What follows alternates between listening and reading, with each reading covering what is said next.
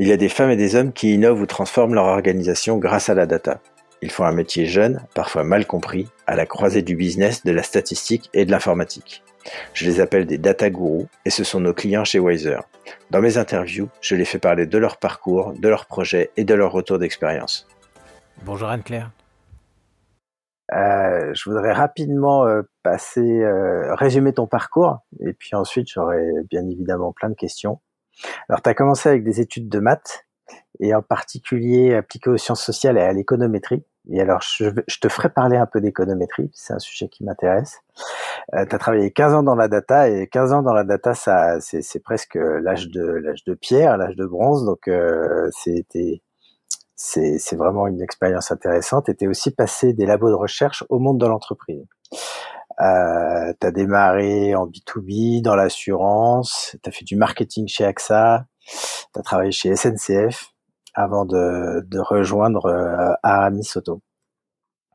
Euh, Est-ce que, euh, alors, pour en revenir à ce sujet d'économétrie, euh, moi j'ai rencontré beaucoup de data scientists qui avaient fait de l'économétrie. Et, euh, et comment t'es passé de l'un à l'autre finalement? Comment comment ça s'est passé? Alors, euh, bah, au moment où je faisais mes études, on parlait essentiellement de trois domaines hein, les statistiques, l'économétrie et l'actuariat. Euh, donc l'économétrie, c'est euh, vraiment euh, une science économique qui vise à modéliser des modèles économiques et donc se nourrissait de beaucoup de données disponibles à l'époque pour pouvoir bah, prédire, évaluer des impacts de politique économique, que ce soit des niveaux européens ou locaux. Donc en fait, c'était de la modélisation appliquée à un certain domaine et on parlait pas vraiment de data science, on parlait de data mining. Et donc, pour être un bon économètre, fallait savoir faire du data mining, euh, tout simplement. Et donc, la manière dont j'y suis passée, c'est tout simplement de, de, faire des études d'économétrie, de faire plutôt des stages dans des laboratoires de recherche. Euh, L'ISEMAR euh, à Saint-Nazaire, qui est un institut d'économie maritime, euh, l'INRA à Rennes, euh, et puis après, bah, d'être passé au monde de l'entreprise, ça m'a amené une diversité euh, de champs d'application et donc au-delà de l'économie, bah, appliqué euh, à des enjeux notamment marketing ou CRM. Et donc c'est comme ça qu'on passe d'économètre, puisque c'est le terme, à plutôt data scientist. D'accord. Et tu, tu, tu, nous as dit que un de tes premiers euh, travails dans le domaine de l'assurance, était d'analyser les feuilles d'arrêt de travail? Oui, en fait, quand euh, donc euh, un de mon premier CDI, euh, parce que c'est un, moment important dans le début de sa carrière, ça a été de travailler chez Mercer Human Resource Consulting, qui est une société de conseil, mais aussi de courtage en assurance collective.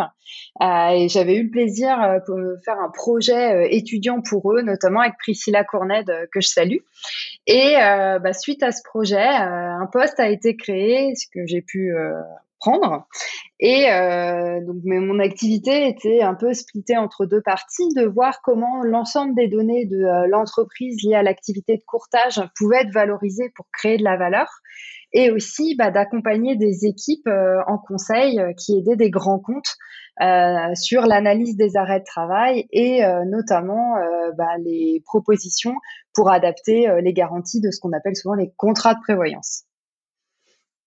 Et donc, euh, tout simplement, bah, quand on sait faire de la modélisation euh, des arrêts de travail, euh, ça s'analyse avec des modèles de durée de vie pour regarder combien de temps un arrêt de travail peut durer et donc quels seraient les bons ajustements à faire dans les garanties d'assurance.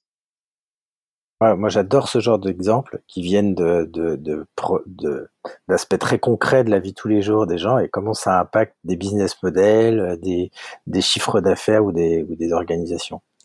Et puis tu as, un autre projet qui, qui, nous impacte euh, beaucoup, en tout cas tous ceux qui prennent le train. C'est quelque chose que tu as fait à la SNCF sur, euh, sur les horaires de, train. Tu pourrais nous en dire un peu plus? Alors c'était effectivement sur, euh, sur la, connaissance des clients à la SNCF. J'ai eu le bonheur de rejoindre Voyage SNCF, qui est une branche de la SNCF en 2012, au sein d'une filiale. Et euh, un des premiers éléments euh, qui m'a surpris venant du monde de l'assurance, c'était la multiplicité en fait des bases de données clients qu'il y avait au sein de l'entreprise, qui s'était construit avec beaucoup d'éléments d'historique. Et ce qui arrive souvent, je pense pour ceux qui nous écoutent, ils se reconnaîtront que dans des grands groupes où on peut avoir une multiplicité de bases pour connaître les clients de l'entreprise. Et donc un des éléments euh, forts et programmes de transformation auxquels j'ai pu participer et que j'ai pu l'idée, c'est un programme de transformation de l'expérience client euh, qui a visé bah, à notamment à pouvoir simplifier euh, l'expérience de chacun euh, et de réduire une énorme friction qu'on a en termes d'expérience client qui est euh, bah, quand il y a des grèves ou des perturbations sur les lignes, je ne sais pas si mon train est supprimé, si pour l'instant ce n'est pas défini ou si c'est sûr il va rouler. Et donc, un des, des transformations majeures, euh, ça a été de passer de euh, un peu plus d'un client sur deux euh, qui était connu et qui pouvait être recontacté pour être informé de, de, la bonne tenue ou non de l'horaire de son train à plus de 90%. Euh, et donc forcément, bah, des périodes de grève comme il y en a eu il y a deux ans maintenant, ou des contextes bah, de confinement du jour au lendemain, c'est devenu un, élément assez important de data qui aide à l'expérience client en pouvant bah, vous confirmer tout simplement à chacun est-ce que votre train circule ou est-ce qu'il ne circulera pas. D'accord. Donc, euh, super intéressant et avec un, projet qui est vraiment au, service des clients. Euh, est-ce que tu donc aujourd'hui tu es chez Aramis Auto. Euh, est-ce que tu peux nous en dire un peu plus sur l'entreprise Aramis Auto, son métier, ce qu'elle fait, et puis toi, comment tu interviens dans la proposition de valeur? Alors, la Aramis Auto, c'est une société qui a été fondée il y a 19 ans maintenant par euh, Guillaume Paoli et Nicolas Chartier. Euh, donc euh, deux, deux entrepreneurs qui sont toujours aujourd'hui à la, à la tête de l'entreprise. Et la mission d'Aramis Auto depuis le début, c'est vraiment de simplifier le projet automobile de, des Français et aujourd'hui et des Européens également, puisque nous sommes présents en France, mais aussi en Espagne et en Belgique. Et donc, ce qu'on cherche à proposer chaque jour à nos clients, c'est vraiment cette expérience la plus simple possible euh, de revente, mais aussi d'achat de véhicules, euh, d'achat de véhicules. Et dans cette proposition de valeur, euh, la data historiquement était vraiment là pour aider sur vraiment la partie analytics, mesure de la performance business. Et ça, c'est normal pour une entreprise qui s'est construite euh, début des années 2000. Et aujourd'hui, la data, elle a vraiment un rôle très fort dans cette proposition de valeur. Le rôle de la data chez Aramis, c'est d'être le car matcher, un peu le match.com entre la demande euh, des clients et l'offre qu'on va pouvoir lui proposer euh, sur notre site internet et sur, notre app mobile, et tout ça au meilleur prix.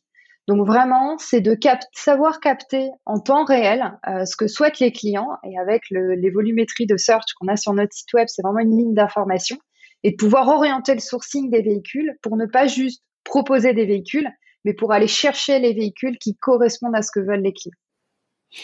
Ça veut dire que je peux faire une recherche sans rentrer nécessairement par la marque ou par euh, d'autres d'autres aspects et, euh, du coup élargir un peu ma palette de choix? Alors effectivement, sur le site Aramis Auto, euh, chacun a la possibilité bah, de rechercher le véhicule qui lui correspond, soit par catégorie, soit par marque, soit par modèle, soit de rentrer par des options. Euh, et en fait, toutes ces informations-là de recherche sont enregistrées pour nous comme les requêtes que, euh, qui sont faites sur Google. Bah, nous, de la même manière, on considère que ces requêtes-là reflètent le plus, le plus proche possible de la demande et de, du besoin de nos clients. Et face à ça, le client peut lui-même se créer une alerte pour être notifié si le produit qu'il recherche n'est pas disponible. Et nous, ça vraiment, on le prend comme une demande, comme une alerte, comme une commande du client de je cherche ce modèle-là, vous ne l'avez pas. Soit bah, ça nous tire pour pouvoir euh, faire du réassort tout simplement, soit ça nous tire pour vraiment nous challenger sur à ah, ce type de modèle là euh, effectivement on n'en a pas. Il faut qu'on apprenne à aller l'acheter parce qu'il y a des clients qui le veulent. Euh, ça c'est une vision que tu as construite au moment où tu es arrivé où tu as été recruté pour exécuter cette vision. Comment ça s'est passé? Euh, alors comment ça s'est passé? Non, j'ai pas été recrutée pour exécuter euh, cette vision. J'ai été plus recrutée dans l'idée que, euh, et par rapport à une vision de, de, Nicolas et Guillaume, que la data est un élément en fait important, euh, comme tu le citais, dans la proposition de valeur de l'entreprise, et que la meilleure manière pour que la data apporte la valeur au client et apporte la valeur au business aussi, bah, c'est d'avoir un rôle de euh, head of data, chief data officer au Comex. L'idée étant que c'est en mettant la data au cœur des problématiques clients quotidiennes et au cœur des enjeux business qu'on arrivera le plus à pouvoir transformer à ce que la data apporte de la valeur et ne soit pas, comme dans certaines entreprises, une fonction euh, support euh, qui euh, sert juste à pouvoir voir des chiffres tous les jours de résultats. Et en fait, cette vision-là, elle est venue au fur et à mesure du temps. Ben, en commençant à résoudre des premiers problèmes, à travailler avec les acheteurs, à comprendre ce qu'il y avait sur le site web et aussi à s'immerger dans, dans la culture de l'entreprise Charam Soto qui est très inspirée du Lean. Et c'est une vision auquel euh, j'ai pu arriver, je dirais, au bout d'un an euh, de prise de poste. D'accord, un an, très bien. Et aujourd'hui, tu as, une équipe, euh, comment ça se passe? Alors, à, la fois au niveau de, de l'équipe qui dépend de toi directement et comment tu interagis avec les autres métiers? Alors l'équipe, euh, la, la, vision forte, hein, qui était déjà celle de Nicolas et de Guillaume avant que j'arrive, c'était de mettre en place une équipe data qui a le, plus d'autonomie possible. Euh, dans l'idée de créer les conditions les plus favorables pour qu'il y ait de l'impact et pour qu'il y ait aussi bah, de l'agilité dans le, dans le delivery. Donc l'équipe data, elle est vraiment constituée de... Euh, euh, de, l'ensemble des compétences presque du domaine data, c'est-à-dire avec un architecte data et des data engineers qui ont mis en place euh, les plateformes et notamment la plateforme euh, cloud sur lequel on stocke l'ensemble de nos analytics, mais sur lequel aussi on pousse en API nos algorithmes et aussi on collecte les, les, comportements du client, notamment en temps réel sur notre site web, de data analyst, mais aussi de data scientist et nouvellement un data product manager parce que de plus en plus on adresse en fait des cas d'usage très transverses euh, très transverses et donc on a besoin de, pouvoir euh, s'upskiller on va dire sur euh, tout ce qui est product management.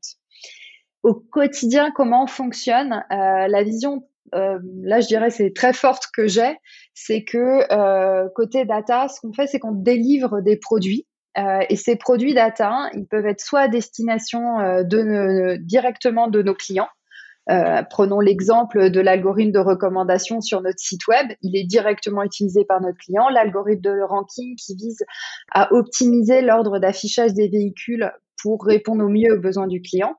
L'algorithme d'estimation en ligne qui permet à un client qui vient sur notre site web de pouvoir avoir une estimation de son prix de manière immédiate sans avoir à se déplacer jusqu'à des produits internes, euh, notamment des produits qu'on a développés euh, pour les acheteurs ou pour les équipes euh, de la logistique. Donc on a vraiment cette vision de chaque chose qu'on constitue n'est pas finalement un service, mais beaucoup plus un produit qui résout un problème utilisateur et donc dans la méthode qu'on va construire avec lui.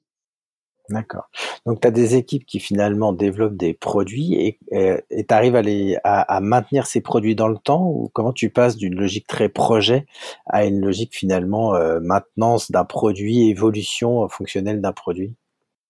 Alors ça a été un vrai euh, challenge et, c'est quelque chose que qui m'intéressait beaucoup de pouvoir mettre en œuvre chez Aramis. Chez Voyage SNCF, j'ai eu la chance ben, à la fois de travailler et de mettre en place euh, des équipes euh, data connaissance client et ensuite de mettre en place euh, des rôles de product manager au sein de l'organisation, mais là sur des rôles classiques de product manager, c'est-à-dire beaucoup plus sur des expériences, notamment des expériences digitales.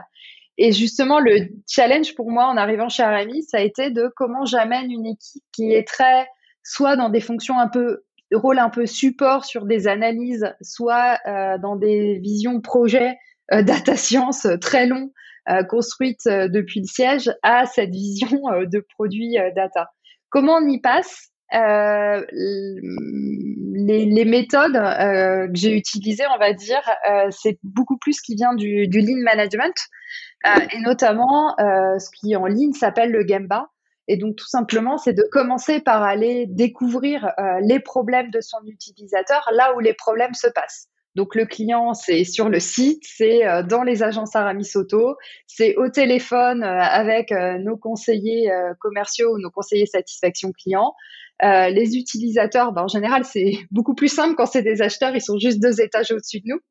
Euh, et les équipes logistiques de la même manière. Et donc, ça a été de, démarrer complètement différemment nos sujets. C'est pas quelque chose qui vient de je veux optimiser la, la, performance de traitement de mes appels commerciaux. Ah, ok, je vais développer un lead scoring. Je le fais depuis le siège. Quand j'ai fini de calibrer le meilleur algo, deux mois après, je reviens et je fais une présentation PowerPoint et j'espère qu'il va être utilisé. Non, en fait, on va commencer au poste du conseiller commercial, comme on va commencer au poste de l'acheteur, on va regarder comment il fonctionne, on va voir où sont ses problèmes et on va commencer à résoudre des problèmes ensemble.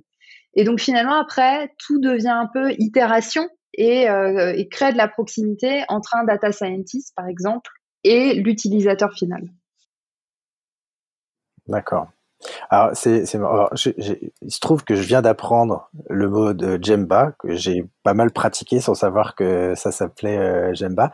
Tu peux nous en dire un tout petit peu plus sur cette approche ligne, justement? Alors, l'approche ligne, c'est, euh, quelque chose qui a été, euh, ça a été un changement de stratégie de l'entreprise euh, pour Aramis il y a maintenant quatre ans. Et c'est quelque chose qui a été impulsé par euh, beaucoup par Nicolas euh, Chartier.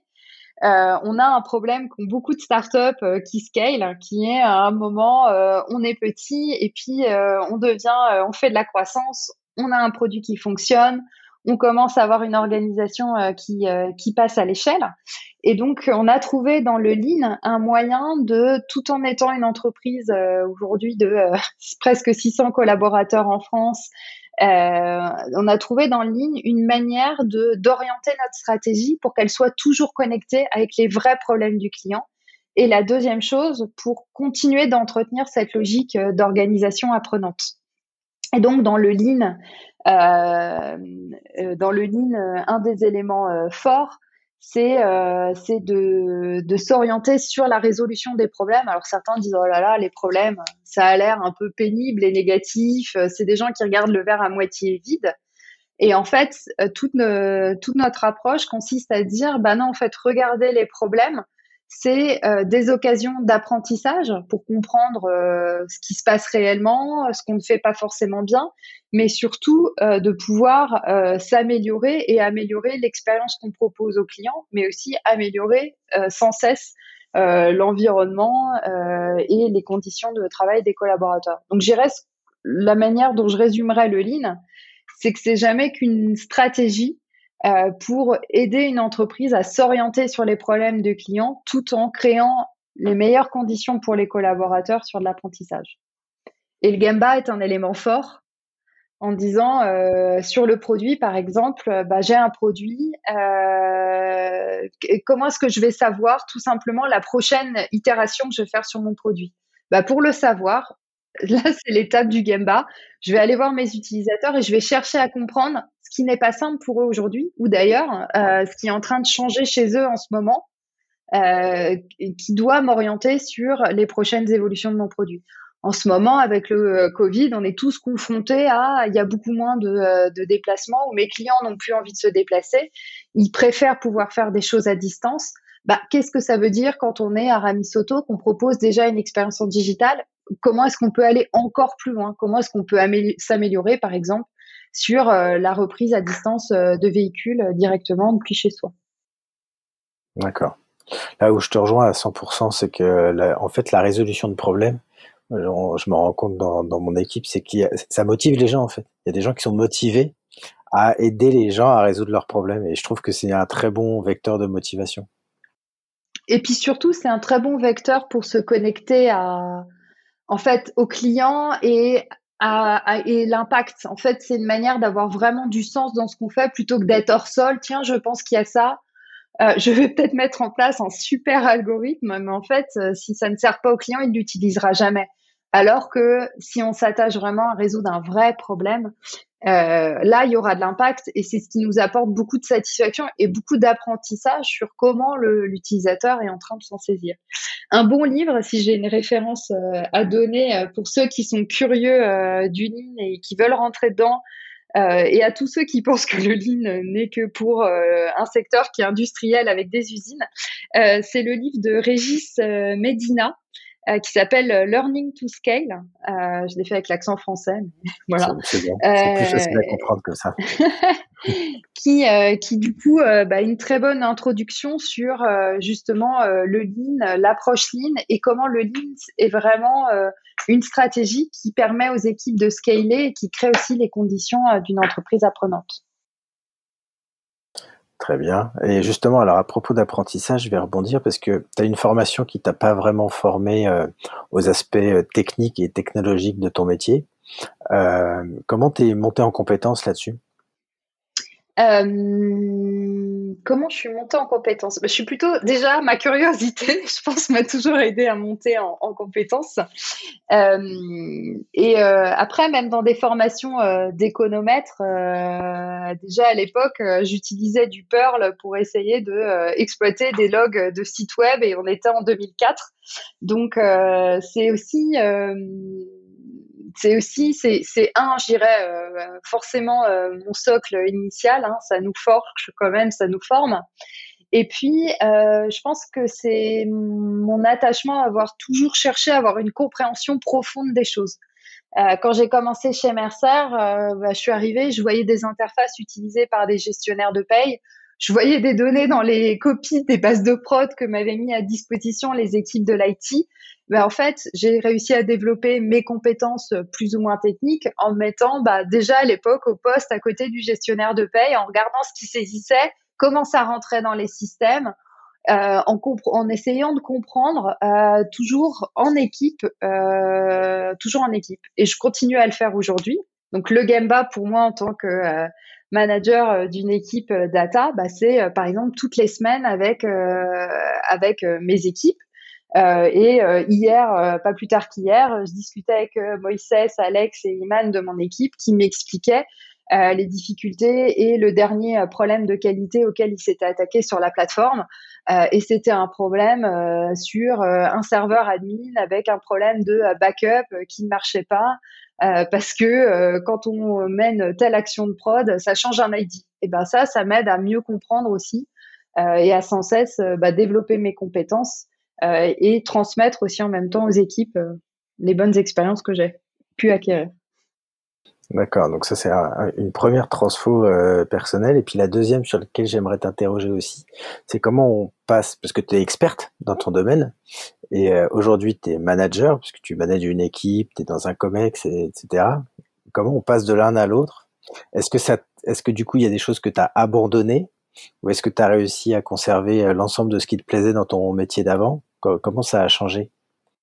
Alors, je dirais que j'ai le syndrome de l'experte dans le sens où, euh, pour moi, j'envisage pas, toujours pas aujourd'hui de travailler sans la data. Euh, il y a des moments dans mon parcours, notamment chez euh, Voyage SNCF, euh, j'avais un peu moins de data dans mon poste et ben, quand je suis arrivée chez Aramis, je me suis retrouvée full immergée dans la data, ça m'a fait énormément de bien. Je me suis rendu compte à quel point ça m'a, ça m'avait manqué. Euh, donc ça, c'est, c'est un élément. Euh, les deuxièmes choses, je pense que ça a été beaucoup un, euh, je pense que ça se fait pas tout seul. Euh, moi, ça s'est fait beaucoup dans mon parcours avec des rencontres, avec des managers qui m'ont beaucoup transmis, soit parce que euh, j'ai eu la chance de les observer, de travailler avec eux ou qui me transmettent des choses. donc, j'ai cité Priscilla Courned qui m'a qui m'a amené beaucoup de choses au début de mon, mon parcours. Euh, ensuite, euh, bah, chez AXA, euh, je voyais des, des, brillants managers assez jeunes, euh, Laure Matt, Jean-Marie Delacroix, et ces personnes-là m'ont beaucoup appris sur le management. Et puis, j'ai eu des personnes brillantes aussi dans mon parcours qui ont vraiment su m'élever, me tirer vers le haut et m'amener à me dépasser, c'est-à-dire aller au-delà de limites que je me mettais psychologiquement et qui n'existait pas du tout. Euh, je pense notamment à Amélie Oudéa Castera, j'ai eu la chance, euh, avec qui j'ai eu la chance de travailler quand j'étais chez AXA France, et aussi euh, Pierre Matuchet chez Voyage SNCF. Donc je dirais que c'est des, beaucoup des rencontres qui permettent à un moment bah, de, se de, se dépasser, d'apprendre plus loin, puis d'apprendre à côté de managers qui sont en fait des mentors aussi. Et puis des parcours, je dirais aussi sur des projets. Euh, je pense notamment à un sujet euh, sur le programme de fidélité euh, chez AXA France où on a dû revoir des avantages à la baisse. Ça a été un moment qui a été assez déceptif pour moi, pour mon expertise. Euh, voilà, parce que euh, les modélisations qu'on avait fait euh, donnaient pas des chiffres au rendez-vous. On a été obligé de réadapter des éléments de business plan. Et en même temps, ça m'a aidé à comprendre des choses qui est que, bah en fait, parfois, si c'est la meilleure aussi, enfin pas parfois, si c'est la meilleure décision pour l'entreprise et qui permet à l'entreprise de continuer d'avancer et de continuer d'être rentable, c'est aussi la bonne décision. Et donc, je pense que c'est ça, des fois, qui est, pas qui est un des, une des étapes difficiles dans des parcours où on commence expert, c'est de savoir sortir de son domaine d'expertise et de comprendre que d'avoir délivré un sujet qui euh, n'est pas avec, euh, je sais pas, l'algorithme le plus sexy du monde, euh, ou d'avoir dû abandonner un sujet, c'est pas tant le ah c'est pas ce qu'il y avait mieux pour mon expertise si c'était la bonne décision pour l'entreprise si c'était la bonne décision pour le client c'est la bonne décision à prendre. Et ça ça a été des moments de déclic pour moi dans mon parcours. D'accord. Et, euh, donc tu parles beaucoup de ton, ton équipe. Comment tu comment tu recrutes des gens dans ton équipe? Est-ce que tu vas chercher plutôt des, des très jeunes très branchés nouvelles techno? Est-ce que tu vas plutôt chercher des experts métiers? Comment tu arrives à faire un, un, mélange qui soit pertinent et qui tienne la route? Euh, alors déjà, moi ce que ce que j'adore, alors j'adore recruter parce que je trouve que c'est toujours une opportunité euh, d'amener une nouvelle euh, personnalité, d'amener une nouvelle expérience, d'amener une nouvelle énergie dans l'équipe. Déjà, la manière dont je le vois, c'est que vraiment une équipe, c'est quelque chose de vivant avec des personnes qui s'apportent des choses les uns les autres. Euh, et donc euh, ça, c'est un élément très très fort pour moi. Euh, c'est quand il y a un nouveau recrutement, bah, c'est qu'est-ce que je vais chercher, qu'est-ce que cette personne-là va aussi pouvoir apporter dans le collectif? Et est-ce qu'elle va s'intégrer dans ce collectif? Et pas tout le monde dans le même moule. et la, ce que je vais regarder beaucoup chez la personne, c'est Beaucoup c'est soft skills, euh, donc c'est le côté euh, est-ce que déjà en culture elle va elle va fitter avec l'entreprise, est-ce que elle va se reconnaître dans les valeurs, est-ce qu'elle va se reconnaître dans la mission d'entreprise, est-ce que c'est quelqu'un qui va se sentir bien dans cette équipe qui est Aramis en grand? Euh, la deuxième chose c'est son c'est est-ce que c'est quelqu'un qui est très axé aussi sur la résolution de problèmes, sur la compréhension euh, profonde des choses et l'envie d'apprendre euh, et d'apprendre continuellement? Parce que ça, c'est un élément essentiel. Si on a ça et qu'il y a une ou deux compétences techniques qu'on n'a pas, bah, c'est pas très grave parce que euh, ce moteur-là va nous aider largement, largement à le dépasser. Donc, je dirais que c'est voilà, c'est vraiment cette côté-là, curiosité, envie d'apprendre et profond, et puis envie de travailler en équipe. D'accord. Bah, je, je, on est vraiment aligné là-dessus. C'est vrai que les soft skills s'apprennent pas tellement, alors que les hard skills, euh, quelques, parfois quelques semaines, quelques mois de formation peuvent, euh, peuvent suffire. Tout à fait. Après, c'est sûr que par moment, on va chercher des, des expertises un peu plus, euh, un peu plus pointues sur tel ou tel sujet. Et c'est sûr que quelqu'un qui arrive et qui a déjà travaillé sur des sujets de computer vision, alors qu'on on cherche justement euh, dans l'équipe, il y a personne euh, qui ait euh, cette compétence-là très développée. Bon, bah, c'est quelque chose qui va être intéressant dans le sens où, oui, il apporte cette, cette compétence slash expérience et il va venir compléter l'équipe avec. Très bien. Alors pour, euh, pour, pour conclure, je, je t'entends citer beaucoup de femmes dans ton parcours, pas que des femmes, mais, mais beaucoup de femmes. Et je pense qu'il ne t'a pas euh, échappé qu'il n'y a pas beaucoup de femmes dans ton domaine d'activité. et, euh, et, quand on interroge des, des femmes dans ce, dans, dans ce métier-là, souvent elles nous disent qu'elles n'ont pas nécessairement été encouragées par leur contexte familial à s'engager dans des études techniques ou scientifiques. Et euh, est-ce que toi, ça a été différent et, euh, comment ça t'a encouragé finalement euh, à, rentrer dans ces métiers-là? Alors moi, j'ai effectivement une famille plutôt de scientifiques et essentiellement dans le milieu universitaire donc plutôt d'enseignants euh, d'enseignants chercheurs euh, et euh, la personne qui m'a vraiment encouragée et que bah, je salue où il est aujourd'hui c'est c'est mon grand-père qui était quelqu'un toujours toujours dans l'avenir qui faisait sans cesse des projections sur quand est-ce qu'on aurait plus de pétrole et donc on n'y est toujours pas mais qui avait vu dans les statistiques quelque chose vraiment d'avenir. Il m'a dit j'ai vraiment, je suis sûre que vu le nombre de données qu'on a aujourd'hui, qu'on collecte de plus en plus, ça va être un métier qui va être très demandé. Vas-y, euh, t'es pas la meilleure euh, en maths, et c'est vrai, hein, ma sœur a fait l'ENS, donc comparé à ma sœur, l'ENS Cachon, je n'étais pas la meilleure en maths dans une famille de scientifiques, mais il voyait en moi le, ce côté-là très curieux, très appliqué, euh, et donc il m'a dit finalement, va voir là euh, regarde ce qu'il y a comme formation parce que je pense que un, il y aura des débouchés, qui est toujours une préoccupation des parents et des grands-parents, mais c'est quelque chose dans lequel tu vas probablement t'épanouir, dans lequel il y a des, euh, énormes enjeux euh, euh, d'application possibles. Et donc c'est comme ça, euh, en discutant avec lui en fin des années 90, donc on était en 98-99, que j'ai commencé à m'inscrire en dogmas. Puis j'ai fait ensuite de l'économétrie et j'en suis là où j'en suis. Donc c'est un homme euh, qui m'a incité, euh, un homme scientifique qui m'a incité à aller dans ce parcours. Ouais, super. Bravo, euh, bravo à lui. Bah, en tout cas, vraiment, merci, merci pour cet échange. Tu as, un parcours hyper intéressant et puis surtout, tu en parles très très bien. Donc, je suis sûr que ça va beaucoup intéresser nos auditeurs. Et bah, je sais pas si tu as un mot pour conclure avant qu'on en termine. Euh, je dirais le, le, mot pour conclure euh, à mes pères, c'est euh, sortez euh, sortez de juste votre domaine data parce que vous arriverez à créer de la valeur et à créer de l'impact si vous allez là où l'expérience client se crée, là où les problèmes business se font. et dans un certain nombre d'organisations, on est très relégué à mais fait de la data. Non, aujourd'hui, euh, la data, elle est vraiment là pour impacter, pour transformer le business, transformer euh, des éléments d'expérience client. Et donc, il faut sortir euh, de son domaine d'expertise, aller au contact de ses pairs, aller au contact du terrain pour pouvoir apporter des éléments data qui vont impacter. Super. Bah, vraiment, merci beaucoup, Anne-Claire. Et à très bientôt. À très bientôt.